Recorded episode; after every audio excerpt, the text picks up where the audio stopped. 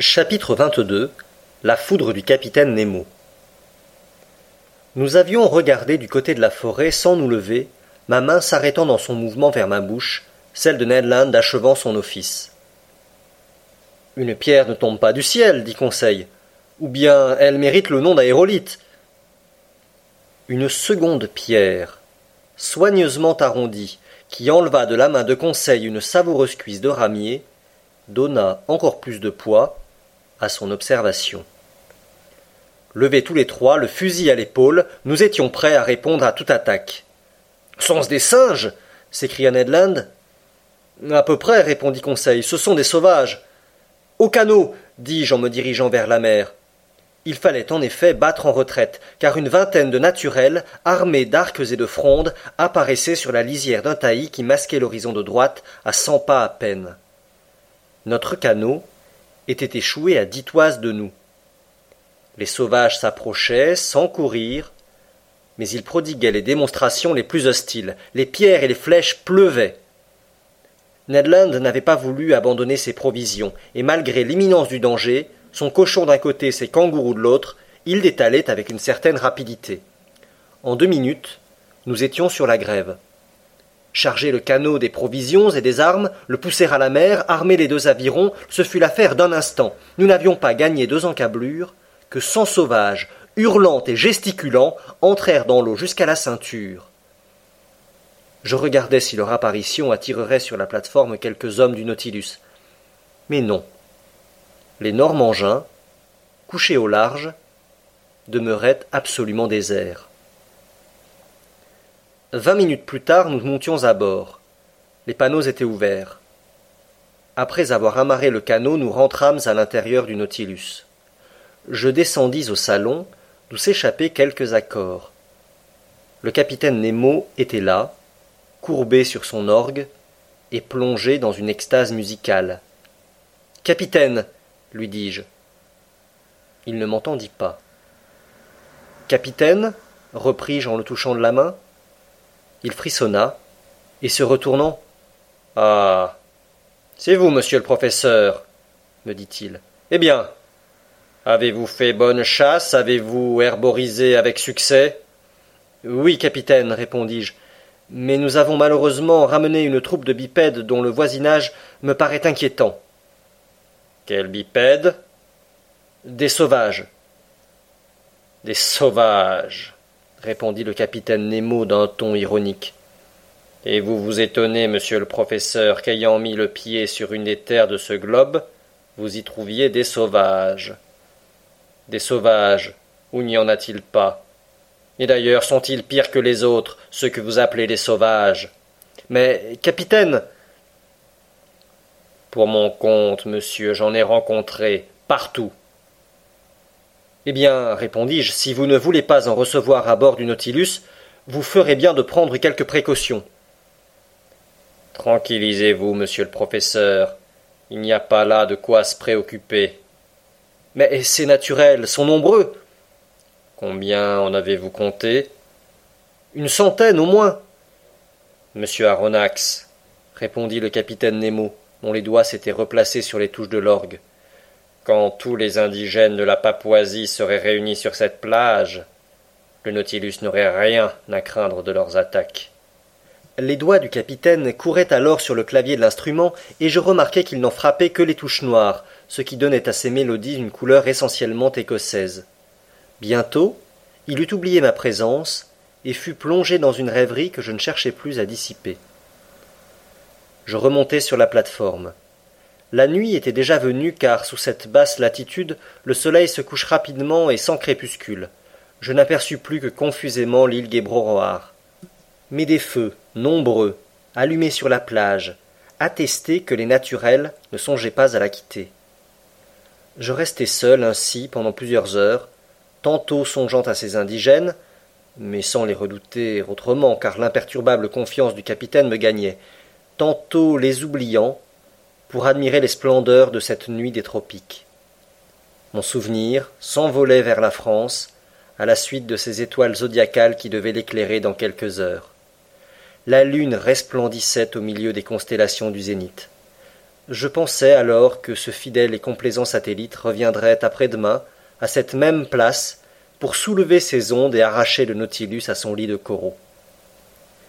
Vers minuit, voyant que tout était tranquille sur les flots assombris, aussi bien que sous les arbres du rivage, je regagnai ma cabine et je m'endormis paisiblement. La nuit s'écoula sans mésaventures. Les Papouas s'effrayaient, sans doute, à la seule vue du monstre échoué dans la baie, car les panneaux restés ouverts leur eussent offert un accès facile à l'intérieur du Nautilus. À six heures du matin, 8 janvier, je remontai sur la plateforme. Les ombres du matin se levaient, l'île montra bientôt, à travers les brumes dissipées, ses plages d'abord, ses sommets ensuite. Les indigènes étaient toujours là, plus nombreux que la veille, cinq ou six cents peut-être. Quelques-uns profitant de la marée basse, s'étaient avancés sur les têtes de coraux à moins de deux encablures du Nautilus. Je les distinguais facilement. C'étaient bien de véritables Papouas, à taille athlétique, hommes de belle race, au front large et élevé, au nez gros mais non épaté, aux dents blanches. Leur chevelure laineuse, teinte en rouge, tranchait sur un corps noir et luisant comme celui des Nubiens. Au lobe de leurs oreilles, coupées et distendues, pendaient des chapelets en os. Ces sauvages étaient généralement nus, Parmi eux, je remarquai quelques femmes, habillées, des hanches aux genoux, d'une véritable crinoline d'herbe que soutenait une ceinture végétale. Certains chefs avaient orné leur cou d'un croissant et de colliers de verroterie rouge et blanche. Presque tous, armés d'arcs, de flèches et de boucliers, portaient à leur épaule une sorte de filet contenant ces pierres arrondies que leur fronde lance avec adresse. Un de ces chefs, assez rapproché du Nautilus, l'examinait avec attention. Ce devait être un madaud de haut rang, car il se drapait dans une natte en feuilles de bananier, dentelée sur ses bords et relevée d'éclatantes couleurs. J'aurais pu facilement abattre cet indigène, qui se trouvait à petite portée. Mais je crus qu'il valait mieux attendre des démonstrations véritablement hostiles. Entre Européens et sauvages, il convient que les Européens ripostent et n'attaquent pas. Pendant tout le temps de la marée basse, ces indigènes rôdèrent près du Nautilus, mais ils ne se montrèrent pas bruyants. Je les entendais répéter fréquemment le mot assailli, et à leurs gestes, je compris qu'ils m'invitaient à aller à terre, invitation que je crus devoir décliner. Donc, ce jour-là, le canot ne quitta pas le bord, au grand déplaisir de maître Land, qui ne put compléter ses provisions. Cet adroit Canadien employa son temps à préparer les viandes et farines qu'il avait rapportées de l'île Guéboroar. Quant aux sauvages, ils regagnèrent la terre vers onze heures du matin dès que les têtes de corail commencèrent à disparaître sous les flots de la marée montante. Mais je vis leur nombre s'accroître considérablement sur la plage. Il était probable qu'ils venaient des îles voisines ou de la Papouasie proprement dite. Cependant je n'avais pas aperçu une seule pirogue indigène. N'ayant rien de mieux à faire, je songeais à draguer ces belles eaux limpides qui laissaient voir à profusion des coquilles de zoophytes et des plantes pélagiennes. C'était d'ailleurs la dernière journée que le Nautilus allait passer dans ces parages, si toutefois il flottait à la pleine mer du lendemain suivant la promesse du capitaine Nemo. J'appelai donc Conseil, qui m'apporta une petite drague légère, à peu près semblable à celles qui servent à pêcher les huîtres. Et ces sauvages, me demanda Conseil, n'en déplaise à monsieur, ils ne me semblent pas très méchants. Ce sont pourtant des anthropophages, mon garçon. On peut être anthropophage et brave homme, répondit Conseil, comme on peut être gourmand et honnête, l'un n'exclut pas l'autre. Bon.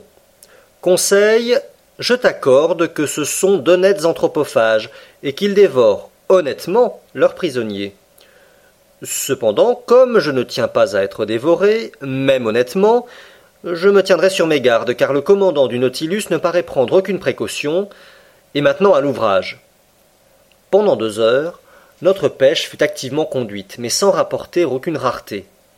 La drague s'emplissait d'oreilles de Midas, de harpes, de mélanie, et particulièrement des plus beaux marteaux que j'eusse vus jusqu'à ce jour. Nous prîmes aussi quelques holoturies, des huîtres perlières, et une douzaine de petites tortues qui furent réservées pour l'office du bord. Mais au moment où je m'y attendais le moins, je mis la main sur une merveille, je devrais dire sur une difformité naturelle très rare à rencontrer. Conseil venait de donner un coup de drague, et son appareil remontait chargé de diverses coquilles assez ordinaires, quand tout d'un coup, il me vit plonger rapidement le bras dans le filet, en retirer un coquillage, et pousser un cri de conchiliologue, c'est-à-dire le cri le plus perçant que puisse produire un gosier humain. Eh. Qu'a donc monsieur? demanda Conseil très surpris. Monsieur a-t-il été mordu Non, mon garçon, et cependant, j'eusse volontiers payé d'un doigt ma découverte. Quelle découverte Cette coquille, dis-je en montrant l'objet de mon triomphe. Mais c'est tout simplement une olive porphyre, genre olive, ordre des pectinibranches, classe des gastéropodes, embranchement des mollusques. Oui, conseil, mais au lieu d'être enroulée de droite à gauche, cette olive tourne de gauche à droite. Est-il possible? s'écria Conseil. Oui, mon garçon, c'est une coquille sénestre.